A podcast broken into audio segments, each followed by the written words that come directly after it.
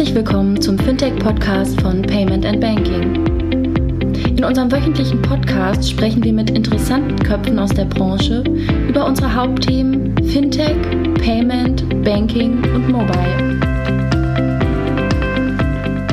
Hallo und herzlich willkommen zur 176. Ausgabe des Fintech-Podcasts von paymentbanking.com. Heute ein Co-Podcast mit dem äh, Paytech Talk Podcast von Paytech Law ähm, und dem Frank Müller. Und äh, dieser Podcast wird quasi doppelt äh, erstellt, einmal als Payment Banking Podcast und einmal als Paytech Talk Podcast. Insofern solltet ihr beide Podcasts folgen, hört ihr es vielleicht doppelt.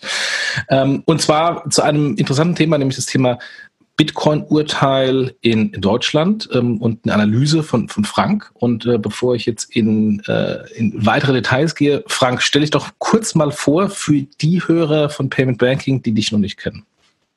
Ja, äh, erstmal herzlichen Dank, Jochen, äh, dass wir diesen Co-Podcast aufnehmen können. Ähm, freuen uns natürlich sehr, dass wir da äh, bei euch zu Gast sein können und mit dir vor allen Dingen dieses äh, heiß diskutierte Urteil einmal näher beleuchten. Ja, du hast schon gesagt, ähm, ich bin von äh, Paytech Law. Ähm, wir haben ja eine, ja, ein Fintech, äh, Fintech-Blog und einen Fintech-Podcast mit einem Fokus auf rechtliche Fragen ähm, und sind damit ja jetzt äh, auch schon mittlerweile zwei Jahre am Start. Und also wer gern mal äh, Näheres dazu erfahren möchte, der kann auf die Website www.paytechlaw.com schauen und äh, findet da sowohl die Blogbeiträge als auch ähm, unseren Podcast. Ja, also bei uns kommt es in die Shownotes und äh, für die Hörer, die Paytech Talk hören und mich nicht kennen, mein Name ist Jochen Siegert, ich äh, bin ähm, Blogger bei Payment and Banking ähm, und im Hauptberuf äh, Vorstand und CEO von, TraxPay und äh, einer der Hosts des äh, Payment Banking Podcast. Vielen Dank, Jochen. ja, dann lass uns doch mal gleich loslegen. Ähm, äh, dieses ominöse Bar, Bar, äh, Urteil zu Bitcoin ähm, aus Berlin, ähm, was, äh, wenn ich jetzt mal ähm, die absolute Laienbrille aufsetzen möchte, äh, bei mir hängen geblieben ist, dass ähm, ich für, ähm, für Bitcoin keine Aufsicht von der BaFin brauche und äh, das Urteil äh, im ersten Schritt erstmal gesagt hat, die BaFin ist über ihre ähm, Aufsicht äh, und über ihre Ko äh, Kompetenz hinweggegangen. Kann man das so äh, in, in drei Sätzen zusammenfassen oder muss man da gleich mal ins Detail gehen und sagen, so genau ist es nicht und es kommt darauf an? Du, ich bin, bin ja im, im Nebenberuf, im echten Leben ähm, Anwalt und du weißt ja, was Anwälte immer antworten. Genau, in der Tat. Kommt natürlich immer darauf an. Also ähm, das, was bei dir hängen geblieben ist, ist ähm, nicht nur bei dir so hängen geblieben, sondern äh, ist allgemein am Markt äh, so hängen geblieben. Äh, wenn man mal wenn man an dem Tag, an dem das äh, Urteil, das ist ja am 25. September 2018, ist, ist das Urteil ja gefällt worden. Ähm, bekannt wurde es aber erst, wann war der Blogpost? Ich glaube am 12. Oktober. Ähm, wenn man danach die, sich die, die Foren mal äh, angesehen hat und auch so die eine oder andere Bewertung, ähm, dann war ja in der Tat ähm, die, die Headline Handel mit Bitcoin ist nicht strafbar. Ähm, und dann danach, also brauche ich jetzt keine Erlaubnis mehr der BaFin ähm, aufgenommen worden. Ähm, bevor wir dann in die Details gehen, also ganz so einfach wird's nicht sein. Ähm, das liest sich natürlich alles erstmal sehr, sehr spannend. Vor allen Dingen äh, die Krypto- und Bitcoin-Szene ähm, hat sich da ja erstmal gefreut. Ähm, wir werden da im Detail mal besprechen müssen, was das denn eigentlich für Auswirkungen in der Praxis hat. Ähm, wir haben dazu ja auch äh, eine erste Bewertung gemacht auf Paytech Law, kann man da nochmal nachlesen. Ähm, Im Kern ist es tatsächlich so, Jochen, ähm, die, das Kammergericht äh, in Berlin. Ähm, das heißt dort Kammergericht, wäre vergleichbar in anderen Bundesländern mit einem Oberlandesgericht.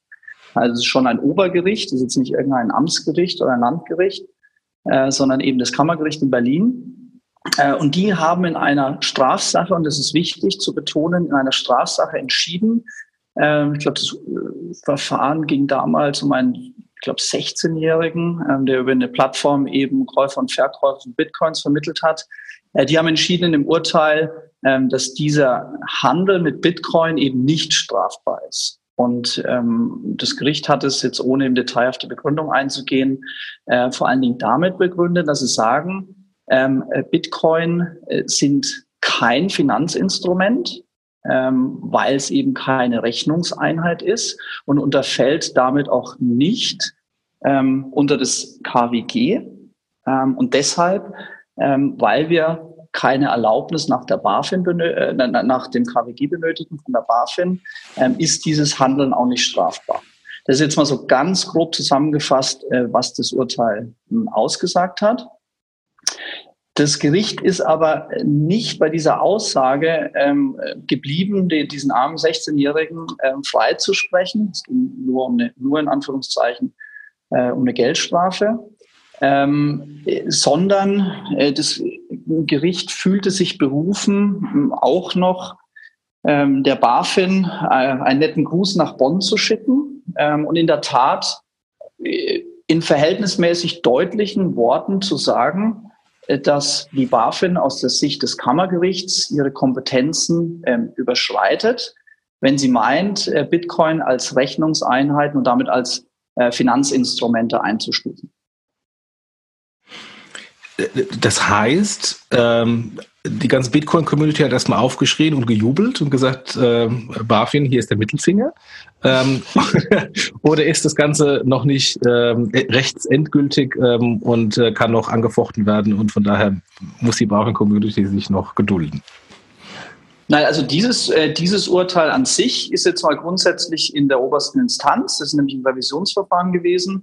Ähm, ob da jetzt noch andere Rechtsbehelfe eingelegt werden dagegen oder nicht, das kann ich nicht beurteilen. Ich glaube, es gibt noch, möglicherweise gibt es noch ähm, Rechtsbehelfe, die man dagegen ähm, ähm, äh, einwenden kann oder einlegen kann. Dazu kenne ich den Sachverhalt aber nicht genau. Ich weiß nur, es ist ein Revisionsverfahren, also ich gehe mal davon aus, es ist rechtskräftig. Ähm, so dass man jetzt gegen dieses Urteil an sich, dieses, das kann man jetzt erstmal als gegeben hinnehmen. Und es ist auch ein schönes Urteil, weil immerhin ein Obergericht, das ist Kammergericht. Äh, aber du willst ja von mir wahrscheinlich wissen, ähm, wie, welche Auswirkungen dieses Gericht ähm, im, im Verhältnis zur BaFin hat und zur Erlaubnispflicht. Genau, genau.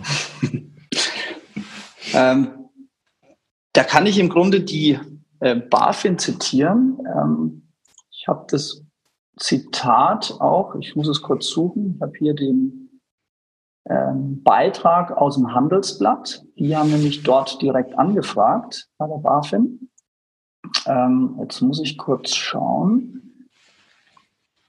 Die BaFin sagt, ähm, bei dem Urteil handelt es sich lediglich um eine Einzelfallentscheidung äh, in einer Strafsache und ist in keiner Weise bindend für die BaFin. Klammer auf, das Urteil interessiert die BaFin nicht, Klammer zu.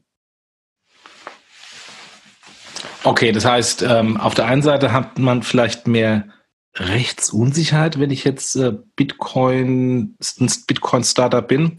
Auf der anderen Seite ist der Graubereich ein bisschen größer geworden und wir sehen wahrscheinlich das ein oder andere Startup, das natürlich versucht, genau in die Lücke reinzugehen und zu sagen, haha, hier ist ein Urteil, ihr könnt mich mal, äh, ich mache jetzt einfach mal. Genau, das kann man natürlich machen. Ähm, das konnte man schon immer machen. Aber im deutschen Recht gilt halt der Erlaubnisvorbehalt.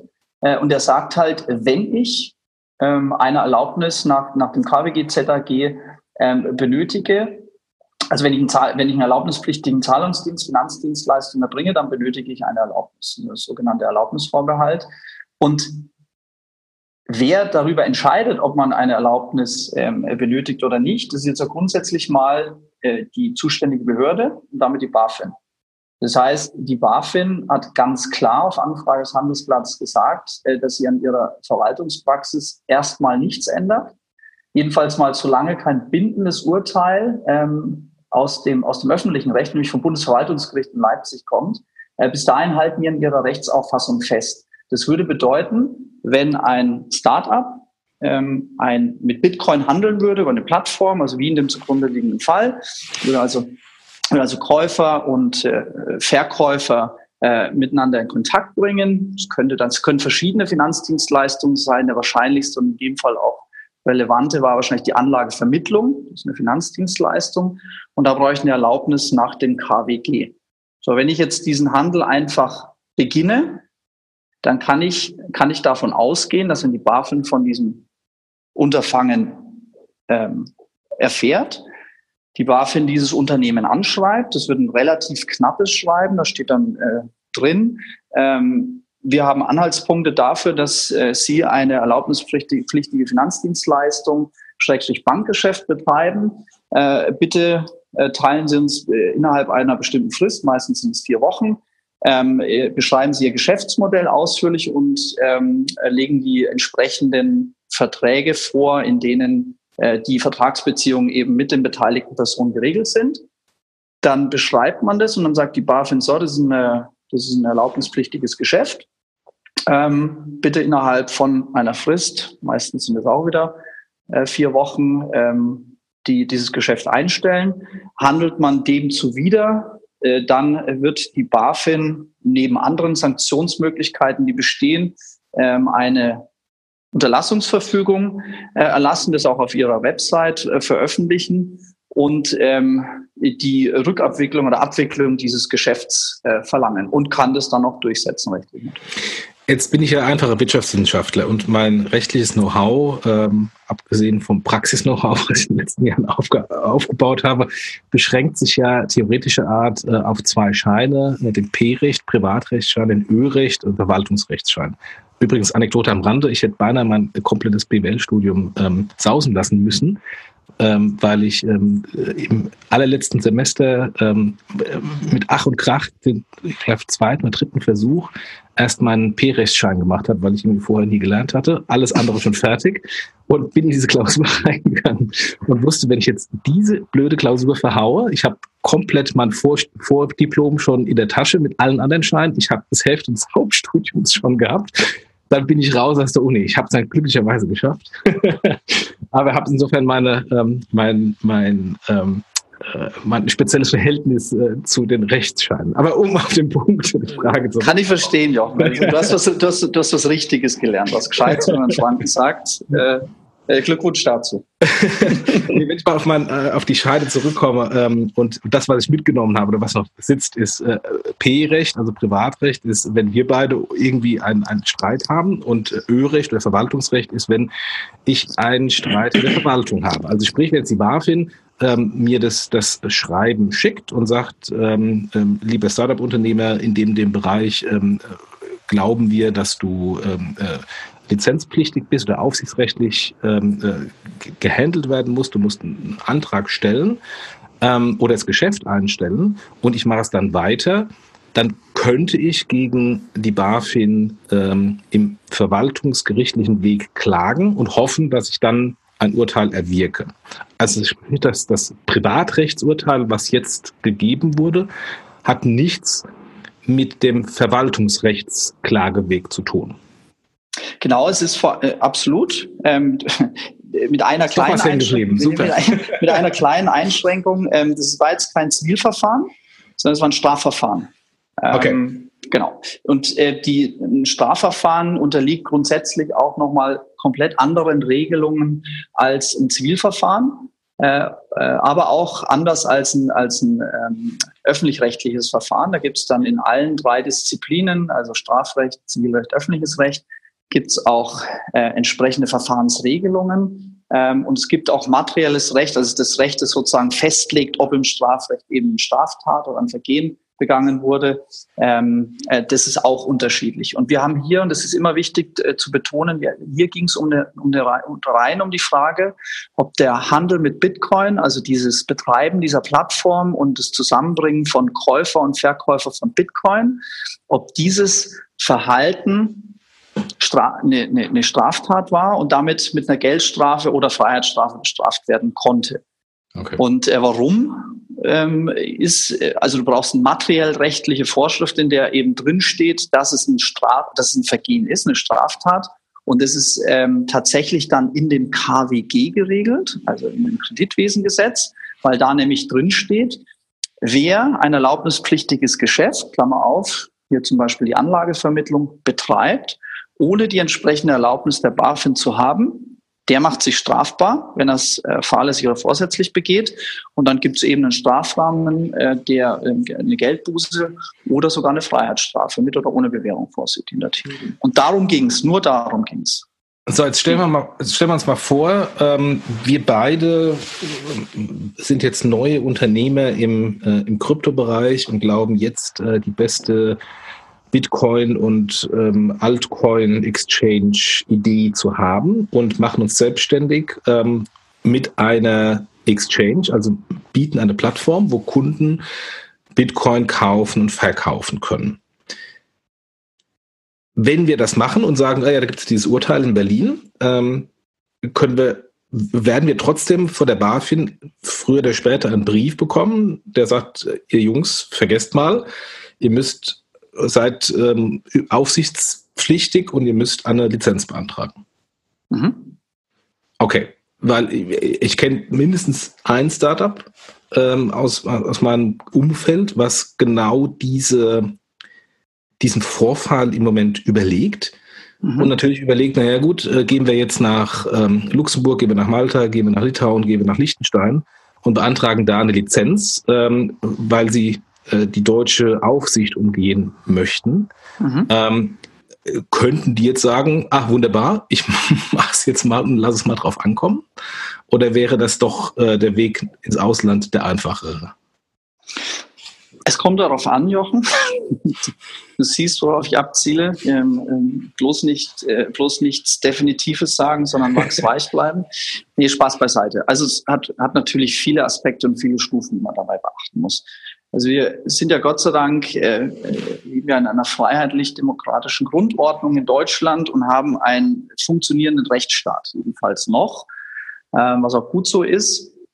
Äh, das heißt, ähm, ich kann natürlich immer dann, wenn ich eine andere Auffassung, Rechtsauffassung habe als beispielsweise eine Behörde wie die BaFin, dann kann ich natürlich Handlungen der BaFin, ähm, so eine Unterlassungsverfügung wäre ein Verwaltungsakt, dann kann ich gegen diesen Verwaltungsakt im Gerichtswege vorgehen. Weil ich sagen kann, also BaFin, ganz im Ernst, äh, das ist doch keine Rechnungseinheit, ähm, hat auch das Kammergericht Berlin schon gesagt, äh, aus den dort genannten Gründen, die teilen wir ähm, und deswegen ähm, lassen wir es mal auf den Rechtsstreit ankommen. Das heißt, die BaFin würde ähm, in, in einem solchen Fall ähm, sagen, Verwaltungspraxis ist, dein, dein Altcoin, der Handel mit deinem Altcoin, ähm, der ist eine Rechnungseinheit. Ähm, das würde beispielsweise den Tatbestand der Anlagevermittlung ähm, erfüllen. Du bräuchtest deshalb eine, äh, eine Erlaubnis zur Erbringung einer Finanzdienstleistung. Und weil du die nicht hast, und das sage ich dir jetzt, das weitere Geschäft, würden dir eine Unterlassungsverfügung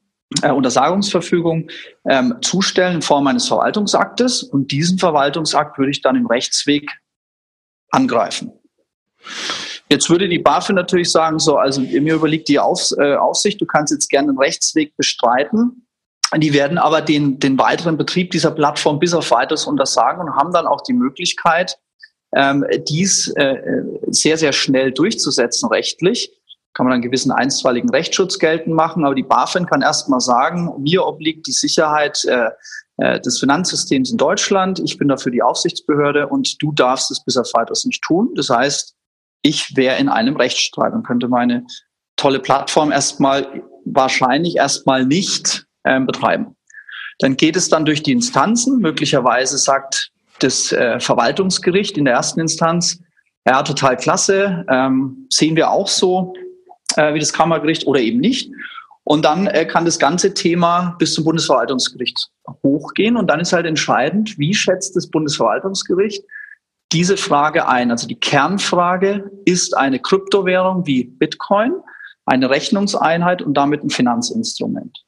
Würde das Bundesverwaltungsgericht, hypothetisch gesehen, sich der Argumentation des Kammergerichts anschließen und würde ein Urteil fällen, in dem drin steht, ähm, Bitcoin und andere Kryptowährungen sind keine Rechnungseinheit, damit kein Finanzinstrument, dann hätten wir ein Urteil, äh, das für die BaFin bindend wäre. Also jedenfalls wüssten die dann, dass das höchste Gericht äh, im, im, Verwaltungs-, im Verwaltungsrechtsweg äh, die Verwaltungspraxis der BaFin verworfen hat. Und dann kann man davon ausgehen, dass die BaFin ihre Ver Verwaltungspraxis ändert. Und dann könnten wir beide diese wahnsinnige Idee, muss mir noch mal erklären, was das genau ist.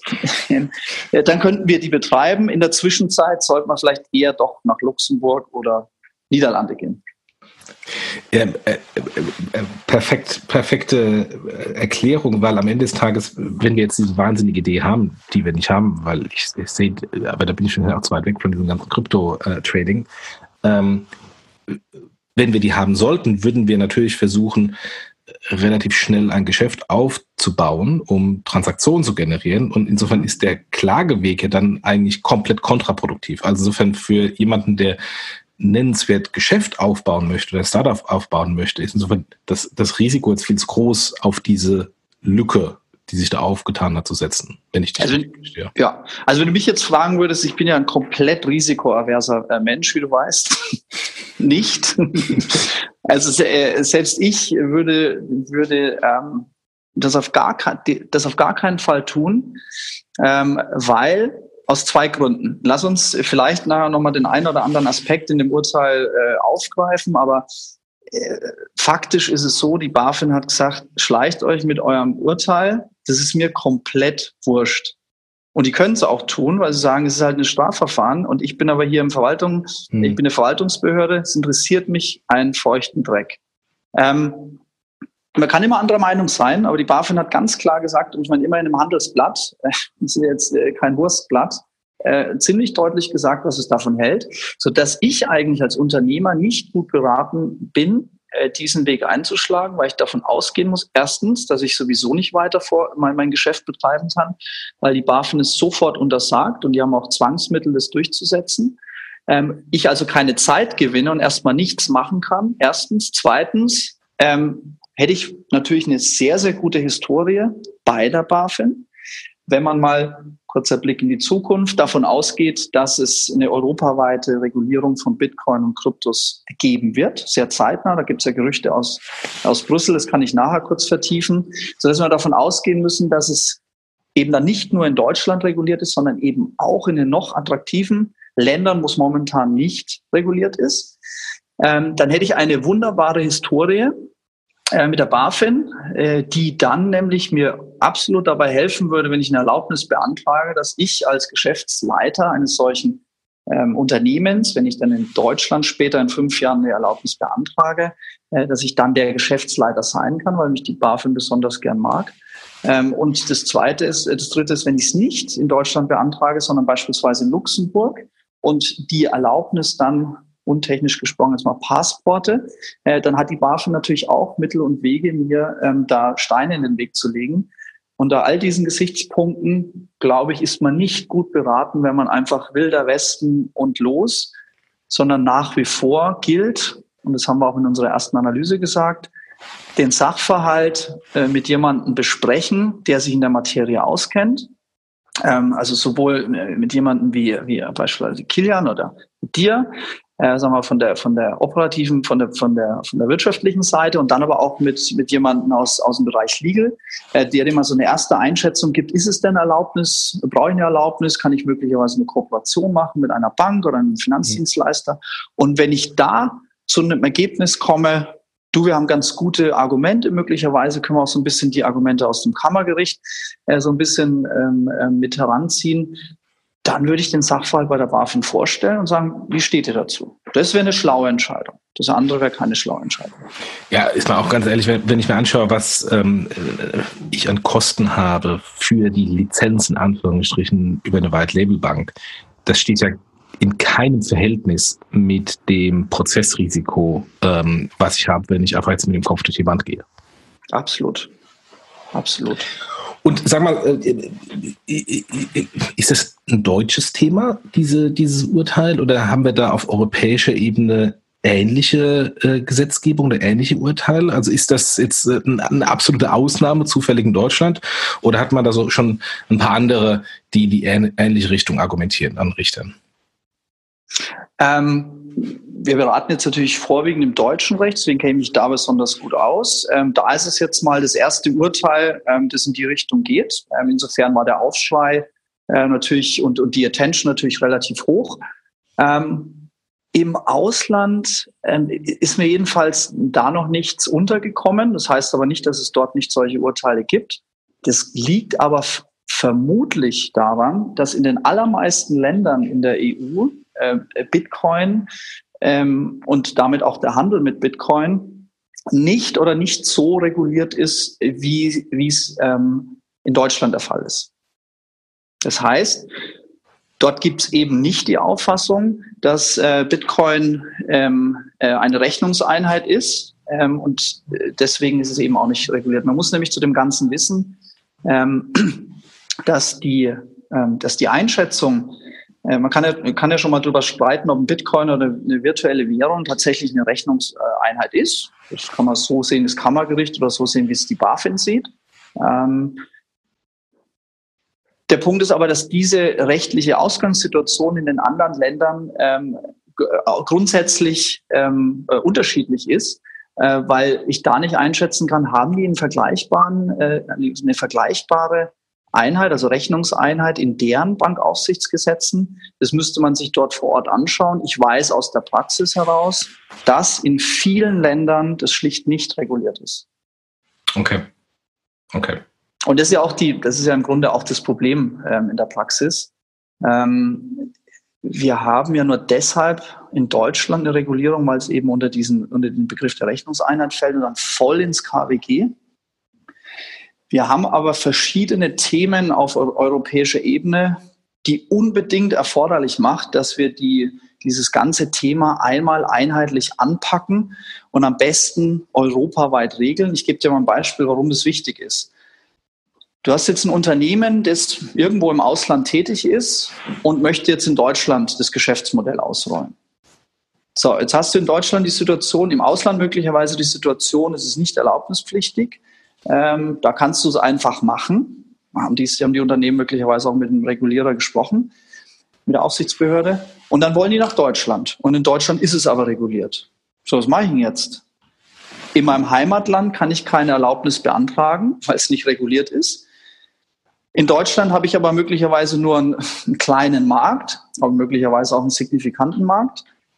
Das heißt, ich müsste dann, wenn ich mein Geschäftsmodell europaweit ausrolle, müsste ich in Deutschland eine Erlaubnis beantragen, damit ich in diesem kleinen Teil, in diesem äh, einem Land äh, der EU, müsste ich dort dieses aufwendige Verfahren beschreiben.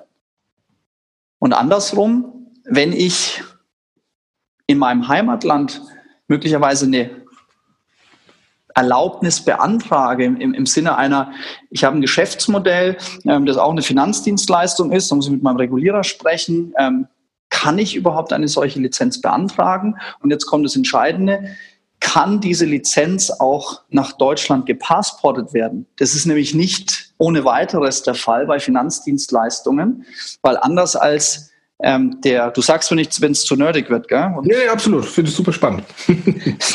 ähm, anders als im Zahlungsverkehrsrecht, wo wir die PSD2 haben, die voll harmonisiert ist, das heißt in, in ganz Europa gilt und wo ich meine Payment-Lizenz, ähm, eine Zahlungsdiensteerlaubnis äh, in ganz Europa passporten kann, äh, kann ich das im Bereich des Bankwesens und der Finanzdienstleistungen nicht ohne weiteres. Weil da haben wir eben keine europaweite Vollharmonisierung. Sodass bezogen auf diesen, und jetzt komme ich, äh, jetzt schließe ich den Kreis, sodass wir bezogen auf dieses ganze Bitcoin-Thema sehr, sehr, das ist ein sehr großes Bedürfnis am Markt, bestehen dürfte, dass wir endlich eine europaweit einheitliche Regelung haben, damit wir eben nicht mehr diesen wilden Westen haben, damit wir Rechtsklarheit bekommen und vor allen Dingen Rechtssicherheit. Beides wurde nach dem Bitcoin-Urteil des Kammergerichts schon äh, laut ausgesprochen in Form endlich Rechtsklarheit, end, endlich Rechtssicherheit. Beides ist nicht der Fall. Ja, also wenn, wenn ich es äh, oder mein Verständnis mal zusammenfassen würde, ist die Rechtsunsicherheit ja eher noch gestiegen. Absolut. Sehe ich ganz genauso wie du. Okay. Das ist nämlich genau der Punkt. Ich meine, wenn jetzt, äh, Gott sei Dank, äh, hört ja äh, jeder, jeder Mensch, der in der Fintech-Szene unterwegs ist, euren Podcast und ähm, von Payment and Banking. Das heißt, ihr habt einen relativ großen Reach, aber es gibt vermutlich auch noch den einen oder anderen, äh, der da vielleicht nicht regelmäßig zuhört. Der liest aber, äh, weil er eben so eine Idee hat, äh, gibt ein oh, Bitcoin-Urteil, hast du schon gehört, Kammergericht. So, und dann liest er in irgendwelchen Foren, Gott bewahre, ähm, diese, diese Aussagen, endlich, jetzt könnt ihr loslegen und die BaFin kann uns alle mal. Ähm, das ist natürlich super misslich für den ganzen Markt und ich bin mir relativ sicher, dass wir in den nächsten ich hoffe, es passiert nicht, aber in den nächsten Wochen und Monaten ähm, von der BaFin Untersagungsverfügungen ähm, lesen werden. Die, wenn du dich für den, für den Newsletter angemeldet hast, kriegst du dann immer eine E-Mail. Ähm, und da steht dann immer, äh, wir haben die, die weiteren Geschäftsbetrieb der XY Bitcoin Krypto GmbH untersagt. Ach so, so steht das drin. Also die nennen ja. gleich die, die Firmen ganz konkret. Klar. Ah, da gibt es ja verschiedene, muss man anmelden. Das ist ganz interessant. Also nicht für, die, nicht für das betroffene Unternehmen, aber ähm, sagen wir, für den Markt. Da gibt es verschiedene Warnungen. Die BaFin warnt beispielsweise vor Aktienempfehlungen, das ist das eine. Die sagt aber auch, dass beispielsweise, wenn ein Bankgeschäft, eine, eine Finanzdienstleistung äh, ohne Erlaubnis erbracht wird und die BaFin äh, aufgrund mangelnder äh, Kooperation mit der BaFin eine Untersagungsverfügung erlässt, dann wird dieser Verwaltungsakt veröffentlicht und den kann man dann auf der BaFin-Webseite äh, beziehungsweise in deren Newsletter ähm, lesen. Also hat man super Presse auch. In Anführungsstrichen, ja. Genau. ähm, jetzt, wenn ich, wenn ich mal ähm, die Seiten wechsle und sage, okay, ich bin jetzt Händler, ähm, Online-Händler oder stationärer Händler und akzeptiere Bitcoin als Zahlmethode. Gibt es ja schon etliche, die das, die das, mhm. die das machen, auch ein paar Dienstleister, die da hinten dran äh, diese, diesen Austausch Euro, Bitcoin ähm, und oder als PSP auch die Schnittstellen anbieten. Mhm. Die sind von dem Thema gar nicht betroffen. Nee, überhaupt nicht. Da gibt es ja auch eine ganz klare, ganz klare Haltung dazu. Also die, die, die reine Akzeptanz sozusagen als Zahlungsmittel in Anführungszeichen, ähm, die, da, da bedarf es natürlich keiner Erlaubnis. Ähm, das ist aber auch überhaupt nicht streitig. Äh, was da so ein bisschen naja, unklar ist, äh, ist so ein bisschen die Steuerseite. Jetzt frag mich bitte nicht zu Einzelheiten, hat er unser äh, Steffen Rapp äh, auch auf äh, unserem äh, äh, Blog schon sehr, sehr viele Beiträge dazu geschrieben. Ähm, steuerlich ist das ganze Thema nochmal eine andere Frage. Also muss ich Umsatzsteuer zahlen? Wie ist das eigentlich? Und also die Steuerfrage, die muss ich natürlich berücksichtigen. Hm. Ähm, also insbesondere die Umsatzsteuerfrage, aber die Frage der Strafbarkeit auf der einen Seite, beziehungsweise die Erlaubnispflicht auf der anderen Seite, da gibt es keine Rechtsunsicherheit. Ich kann Bitcoin als äh, Bezahlmittel, als Zahlungsmittel natürlich akzeptieren. Okay.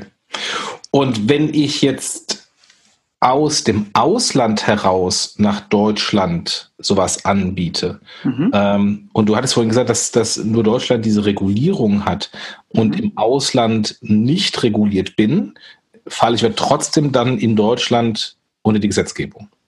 Auch als nicht deutsche GmbH, AG, was auch immer.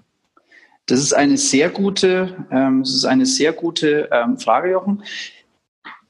Das kann man auch einmal vielleicht mal, ich versuche es möglichst einfach zu erklären, äh, wie dieses, äh, diese Aussage zustande kommt. Also in der Tat, wenn ich ein ausländisches Unternehmen bin, ähm, dann habe ich meinen Sitz, bei, nennen wir es mal ne, beispielsweise in Luxemburg ähm, dann unterliege ich der luxemburgischen Aussicht. Primär mhm. mal, weil da ist mein Sitz. Wenn ich jetzt eine Dienstleistung cross-border in einem anderen Land erbringe, dann würde das deutsche Recht sagen, du unterfällst dann der Beaufsichtigung durch die BaFin, wenn du im Inland Geschäfte betreibst. Jetzt fragst du mich natürlich, was heißt es denn im Inland Geschäfte betreiben? Und da hat die BaFin eine ganz klare Praxis ähm, bei einer sogenannten passiven Dienstleistung ähm, hat die BaFin keine Zuständigkeit.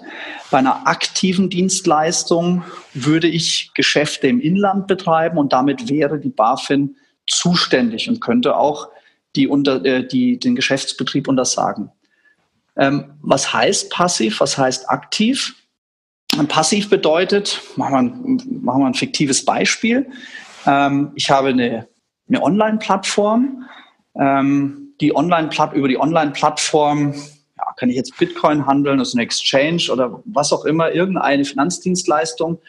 Äh, vielleicht so eine Plattform auch wie, wie bei diesem Kammergericht. Nehmen, nehmen wir dieses. Also wir haben eine Plattform, die wird von der luxemburgischen SAL betrieben und die vermittelt ähm, Käufer und Verkäufer von Bitcoin. Wenn ein Verkäufer in Luxemburg über diese Plattform an einen Käufer in Deutschland Bitcoin verkaufen würde, dann stellt sich jetzt die Frage, wann mache ich das im Inland? Und da gibt es verschiedene Kriterien. Wenn die Webseite von diesem Betreiber keine deutsche Domain hat, also eine DE-Domain, wenn die Webseite nicht in deutscher Sprache ist, äh, sondern nur äh, Luxemburgisch, Französisch, Englisch, irgendwelche anderen äh, Sprachen, wenn die Webseite sich nicht zielgerichtet, und das ist das entscheidende Abgrenzungskriterium, wenn ich mich mit meiner Dienstleistung nicht zielgerichtet an den deutschen Markt wende, indem ich beispielsweise sage, äh, wenn Sie ein Kunde in Deutschland sind, in, alles in Englisch beispielsweise, ähm, dann müssen Sie Folgendes beachten. Äh, dann wäre das, dann würde das nach meiner Einschätzung schon genügen, um eine aktive Dienstleistung zu bejahen. Habe ich das aber alles nicht, also keine DE-Domain, keine deutschsprachige Website und auch sonst keinen Zuschnitt auf spezifische Verhältnisse in Deutschland, dann hätte ich nur eine passive Dienstleistung. Das heißt, dass der Kunde, wenn, wenn ein deutscher Käufer äh, diese Website im Internet findet und meint, dass er die Dienstleistung dieser Website nutzen möchte, dann darf er dies natürlich tun und dann wäre die BaFin nicht zuständig. In dem anderen Case wäre es aktiv, weil die BaFin sagt, du erbringst es dann im Inland, wenn du dich zielgerichtet an den von mir beaufsichtigten ähm, ähm, Rechtsraum ähm, wendest, ähm, zum Beispiel durch eine deutsche Website oder eine DE-Domain. Das ist mal okay. so grob die Abgrenzung. Okay, also ähm, wenn ich mal ähm, eine der größten Börsen nehme, Coinbase, äh, die, ja, die ja wahnsinnig viele Umsätze machen, die ja äh, aus Amerika herauskommen mit englischer Sprache, wenn ich als Deutscher auf Coinbase handle, ohne dass irgendwie das in Deutsch dargestellt wird und Werbung gemacht wird dafür, ist das okay. Aber in dem Moment, wo Coinbase ähm, in Deutsch Werbung macht für ihre Services, dann fallen sie unter deutsche Regulierung. Genau. Okay. Also ganz abstrakt, immer äh, Devil is in the details, weißt du, aber ganz grob mal, das ist genau die, die, die Abgrenzung, die die BaFin macht. Ähm, ist es eine passive Dienstleistung? Der Kunde schaut sich im Ausland auf ausländischen Webseiten um okay, sobald ich eine Aktivität, ein zielgerichtetes Angehen des deutschen Marktes habe, du hast es beschrieben, entweder ist es die deutschsprachige Website oder es ist eine DE-Domain, das ist natürlich immer ein klares Indiz dafür. Ähm, oder ich habe auch sonst irgendwie eine Ansprache des deutschen Marktes, weil ich beispielsweise Vertriebspartner habe, die jetzt in Deutschland rumlaufen und sagen, ja, übrigens habt ihr schon gehört, da gibt es ja diese Plattform, ähm, da kannst du ganz tolle Sachen machen, die sitzen auch in Luxemburg und äh, die, sind, äh, die sind auch überhaupt nicht reguliert da, geht auch dahin, ist alles super. Ähm, Klar, Klammer auf, Entdeckungswahrscheinlichkeit, Klammer zu, ähm, aber der Sachverhalt selber, auch der würde meines Erachtens schon genügen, dass man dann äh, auf dem deutschen Markt tätig wäre und auch dann hätte die BaFin, äh, wäre die BaFin zuständig. Okay. Das ist ja spannend, was ihr da beide erzählt. Ach, da ist ja der Herr Bajorat. ja, da schau mal. Hightech jemand. Unsere Diskussion. Hi André, ich hoffe, du hast keinen hallo. Sport gemacht. Nein, nein, hallo Frank, hallo, hallo Jochen. Je später der Abend. ja, nee ich hatte mir gerade den Podcast, dann lass mich doch mal kurz dazukommen als Überraschungsgast. ich muss auch gleich sofort wieder raus. Ich wollte nur kurz Hallo sagen.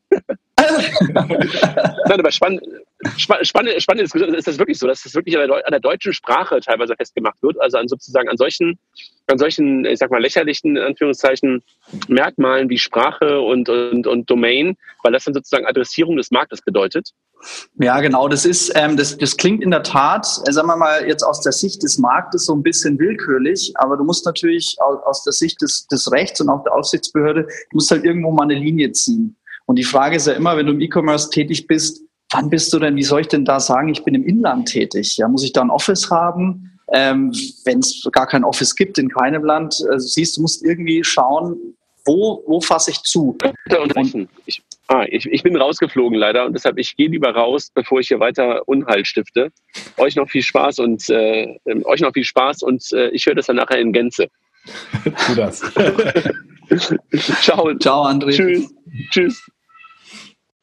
Ja, ich kann, ich kann mal ein bisschen aus dem, aus dem Nähkästchen plaudern. Ähm, das ist jetzt auch keine, keine reine BaFin-Erfindung, ähm, dieses Vorgehen. Ähm, bei, also zumindest Mastercard, aber ich nehme an, bei Visa ist es genauso identisch. Die haben ja ähm, verschieden strukturierte Lizenzen. Also beispielsweise habe ich eine Lizenz nur für den deutschen Markt oder nur für die SEPA-Region. Oder eine globale Lizenz. Ähm, und mit jeder Lizenz sind natürlich andere ähm, äh, Kosten als auch ähm, Risiken verbunden.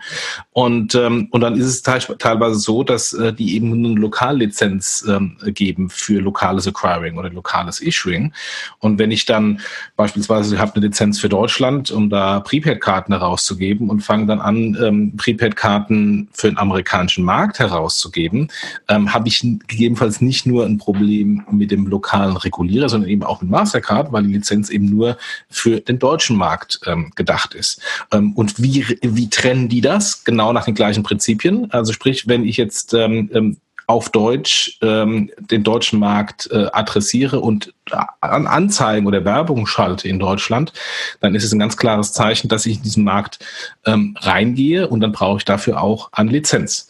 Ähm, und wenn ich ähm, keine Lizenz über den Markt verfüge und irgendjemand das dann Mastercard mal steckt, dass ich beispielsweise mit einer ausländischen Lizenz ähm, aus Vietnam jetzt plötzlich Prepaid-Karten in Deutschland rausgebe, dann hat ähm, äh, der Issue ein Problem und das gleiche auf der Acquiring-Seite. Und da, also ich kenne auch Fälle ähm, aus meiner Vergangenheit, dass dann ähm, das ein, die eine oder andere äh, Bank oder eine oder andere Acquirer ähm, da relativ böse Briefe aus New York von Mastercard bekommen hat. Mm, absolut. Und äh, anders, äh, anders als vielleicht die BaFin, die noch erstmal erstmal sich unterhält und hier Stichwort Verhältnismäßigkeitsgrundsatz, sind ja, sind ja im öffentlichen Recht, kann ja nicht gleich mit dem Breitschwert äh, alle totschlagen, außer es ist halt Gefahrenverzug. Ähm, äh, sind die da nicht zimperlich, ja, was vor allen Dingen auch Feinds angeht.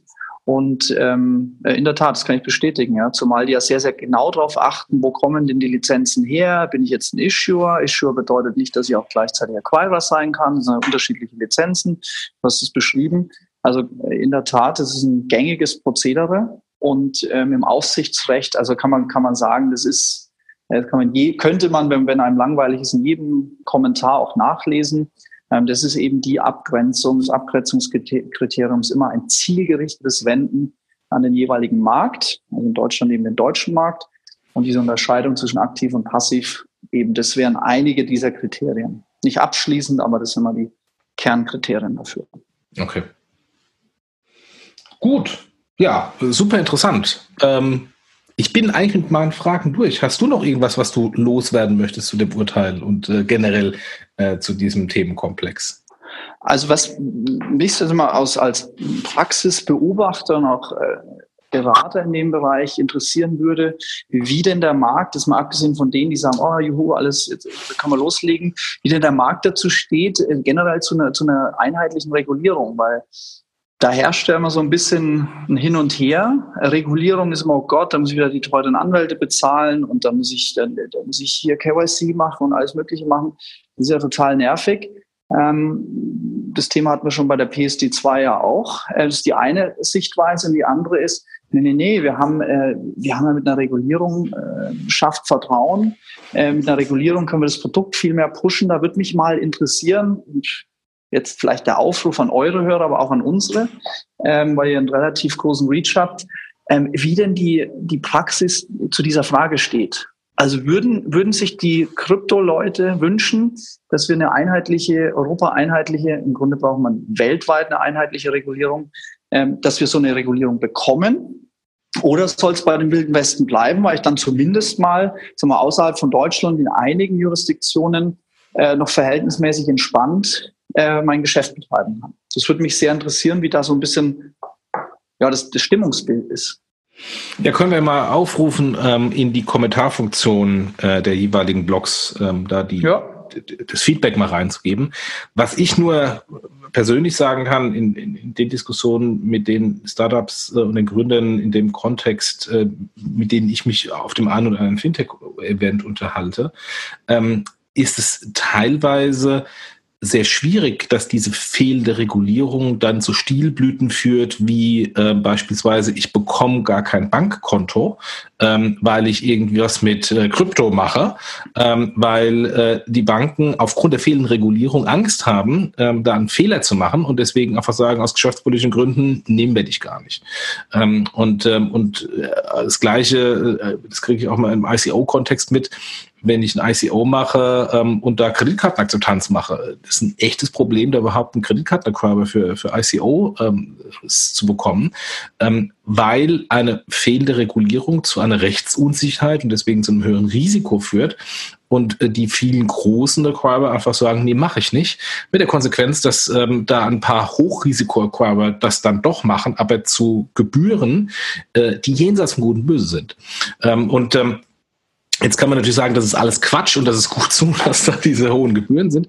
Aber ähm, äh, es ist trotzdem ein Geschäftsmodell, äh, was man jetzt einfach äh, trotzdem nicht pauschal in die Schmuddelecke stellen sollte.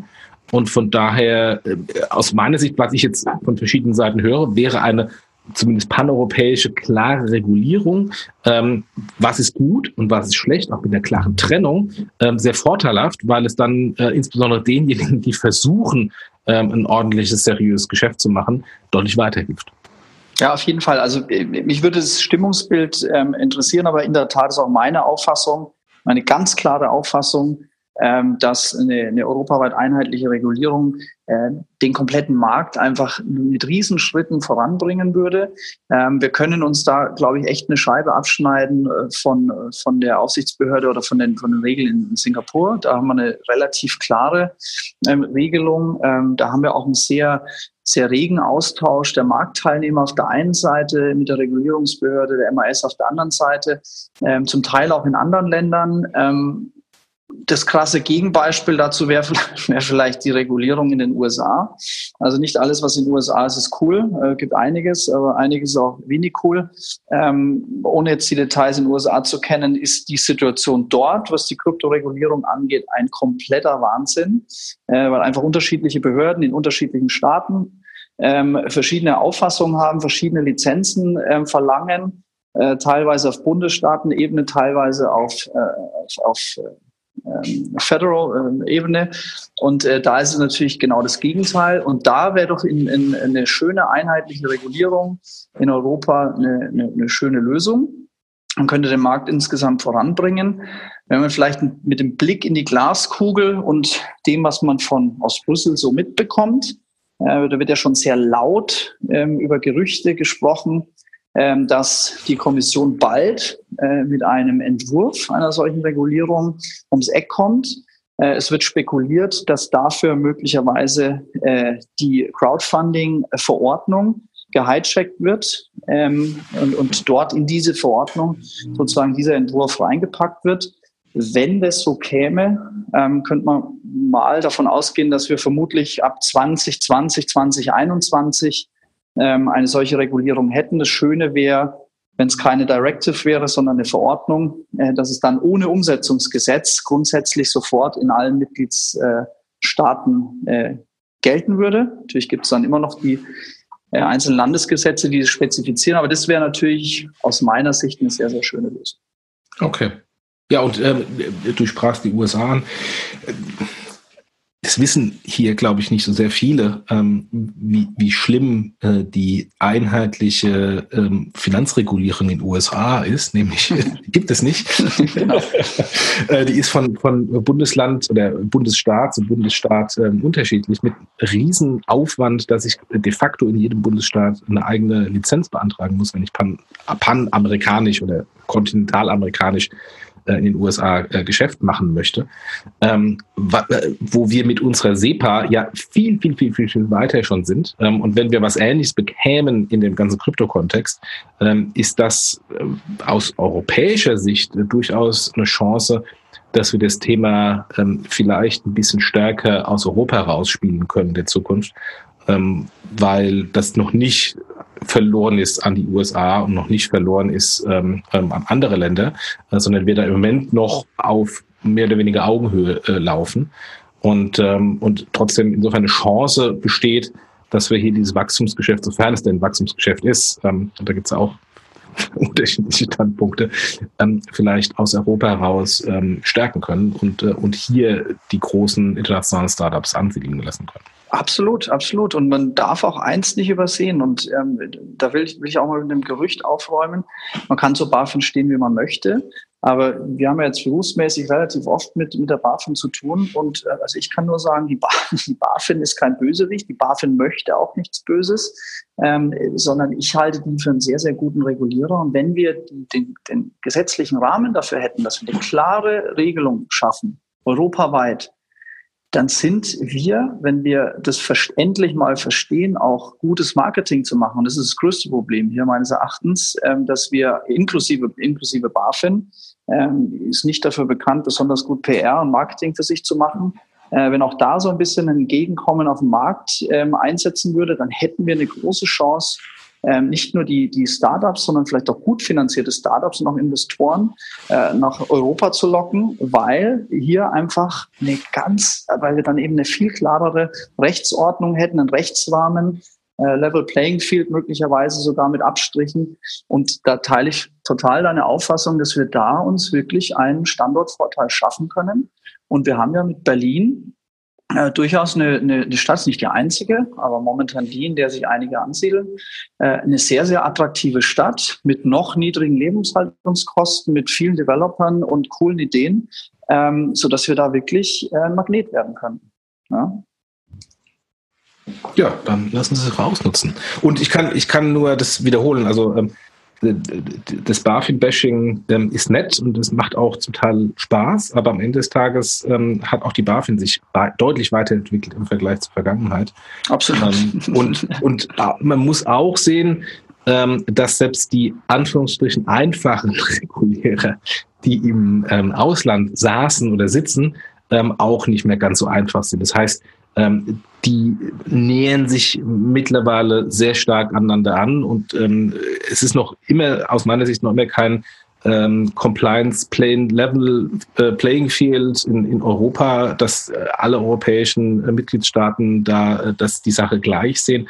Aber die großen Verwerfungen, wie wir es in der Vergangenheit hatten, so auf der einen Seite die BaFin, auf der anderen Seite ähm, eine FSA in London oder das CSSF in, ähm, in Luxemburg, die gibt es in dieser Form, in dieser einfachen Form nicht mehr. Es gibt immer noch Unterschiede, aber ähm, äh, die pauschale Aussage, um Gottes Willen, du wirst reguliert, geh sofort ins Ausland, die ich vor ein paar Jahren unterschrieben hätte, würde ich heutzutage so gar nicht mehr unterschreiben.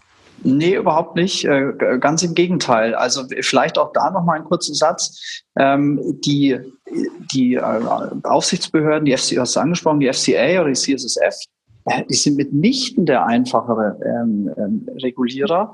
Ähm, wir, die haben äh, einfach noch einen Standortvorteil, würde ich es nennen. Deshalb, wenn es darum geht, ist eine ist ein Zahlungsdienst beispielsweise erlaubnispflichtig, das sind wir in, in Europa, da haben wir mehr oder weniger ein Level Playing Field mit Nuancen. Das ist nicht das Thema.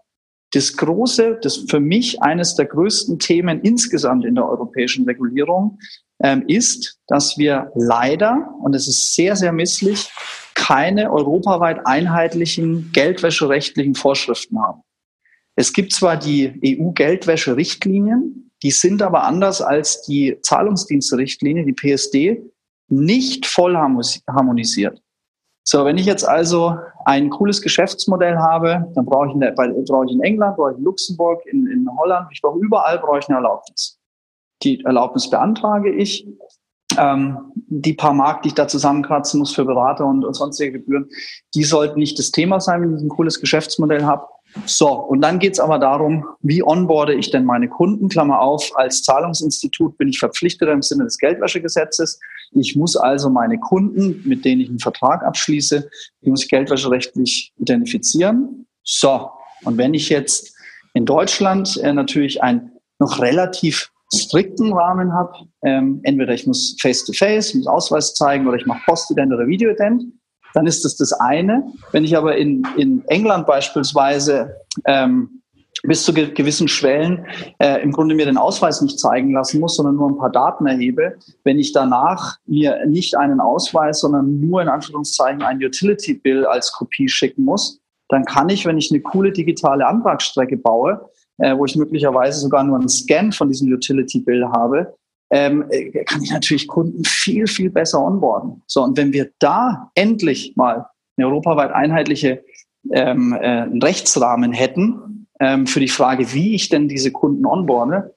dann sind diese, ich würde es jetzt nicht minimalen Unterschiede zwischen einzelnen Ländern glatt gebügelt, dann haben wir ein echtes Level Playing Field. Und äh, für diese Idee ähm, gibt es ja einige Plattformen, die European Fintech Alliance, Jochen haben wir uns vor einer Woche äh, ja auch in Frankfurt getroffen zu einer Veranstaltung. Die setzt sich eben auf europäischer Ebene genau für solche Fragen ein. Es gibt auch natürlich viele andere, die das tun, ähm, dass wir da eben eine Lösung finden. Mhm. Absolut.